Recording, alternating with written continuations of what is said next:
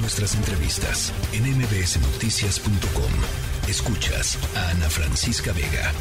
Hago contacto hasta Toluca, el Estado de México, con la señora Fantina Salazar. Ella es mamá de José Enrique Gómez. Él tiene 14 años, es integrante del grupo de fútbol de la Academia Atlante de Toluca. Eh, eh, uno de los chicos que están varados allá en Trujillo, en, Perú, con este con esta declaratoria de, emergencia. Eh, Fantina, muchas gracias por platicar con nosotros. ¿Cómo están? ¿Han podido hablar con, con José Enrique? Hola, ¿qué tal? Muy buenas noches. Saludos y de verdad, muchísimas gracias por el espacio. Al contrario, pues... hablar con él? Ah, este, justo hoy eh, platicamos con él por la tarde. Eh, lo cambiaron, él estaba en un hostal en Trujillo en los días anteriores y justo hoy la embajada los cambió ya a un hotel. hablé con él, le dije, ¿cómo estás? Me dijo, por fin llegué a un hotel. Entonces las condiciones que estaban anteriormente estaban bien y creo que ahora mejoraron un poco. ¿Cuántos días llevaban allá, eh, Fantina? Les platico, te platico más bien rápido a tu auditorio.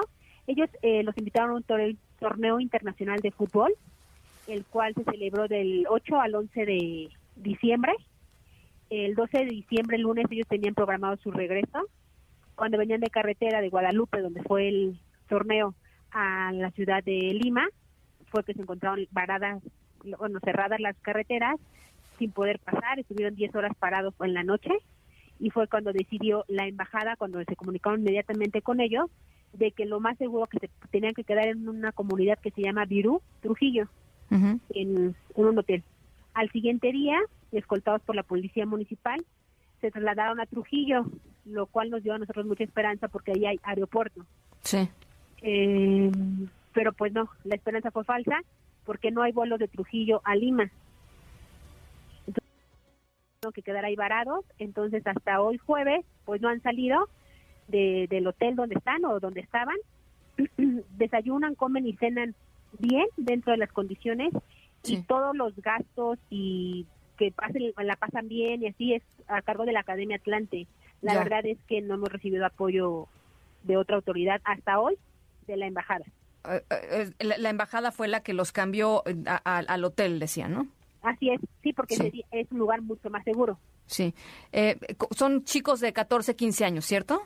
Sí, correcto. Sí, se oscilan entre 14 y 15 años y van 22 niños y 6 este, adultos del cuerpo técnico. Ustedes han podido hablar, eh, decían no no habían tenido eh, apoyo de, de, otras autoridades hasta hoy que los cambian de hotel, la embajada los cambian de hotel, pero ustedes, Fantina, han, digamos, tienen contacto con el con el eh, con el grupo técnico, digamos, con el Atlante o con las autoridades mexicanas, con la Cancillería.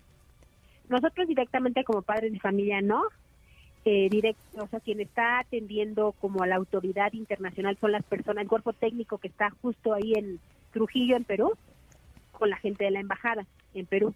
Aquí en México, no, hasta el día de hoy, el gobierno del Estado de México fue que se pronunció para apoyar a, a los niños y hacer todo lo que esté en sus manos para poderlos regresar a México lo antes posible, cuidando las, obviamente la seguridad y la integridad de todo el grupo. Bien. Pero no hemos recibido un apoyo, por ejemplo, del gobierno federal directamente o del municipio. No hablo de un apoyo económico, que quede claro, sino pues un apoyo pues para saber que nuestros hijos están bien, están seguros, tienen, pues sí, sobre todo seguridad. Sí. Em, bueno, pues eh, estamos al pendiente, Fantina. ¿No les han dado entonces fecha para la posible salida?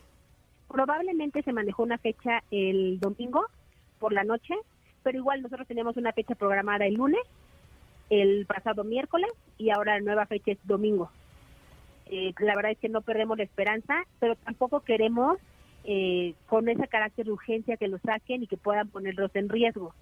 Entonces, este, ya estamos mucho más serenos, tranquilos y esperando de que se resuelva pues el problema de del país, que no creo que sea pronto, pero por lo menos que permitan que estos, bueno, extranjeros para ellos puedan ser trasladados a su país de origen. Bueno, pues ahí está. Muchísimas gracias, Fantina, por platicar con nosotros. Aquí están los micrófonos abiertos eh, y, estamos muy pendientes de la, de la situación. Muchísimas gracias por lo pronto. Saludos, agradezco el espacio. Gracias. La tercera de MBS Noticias.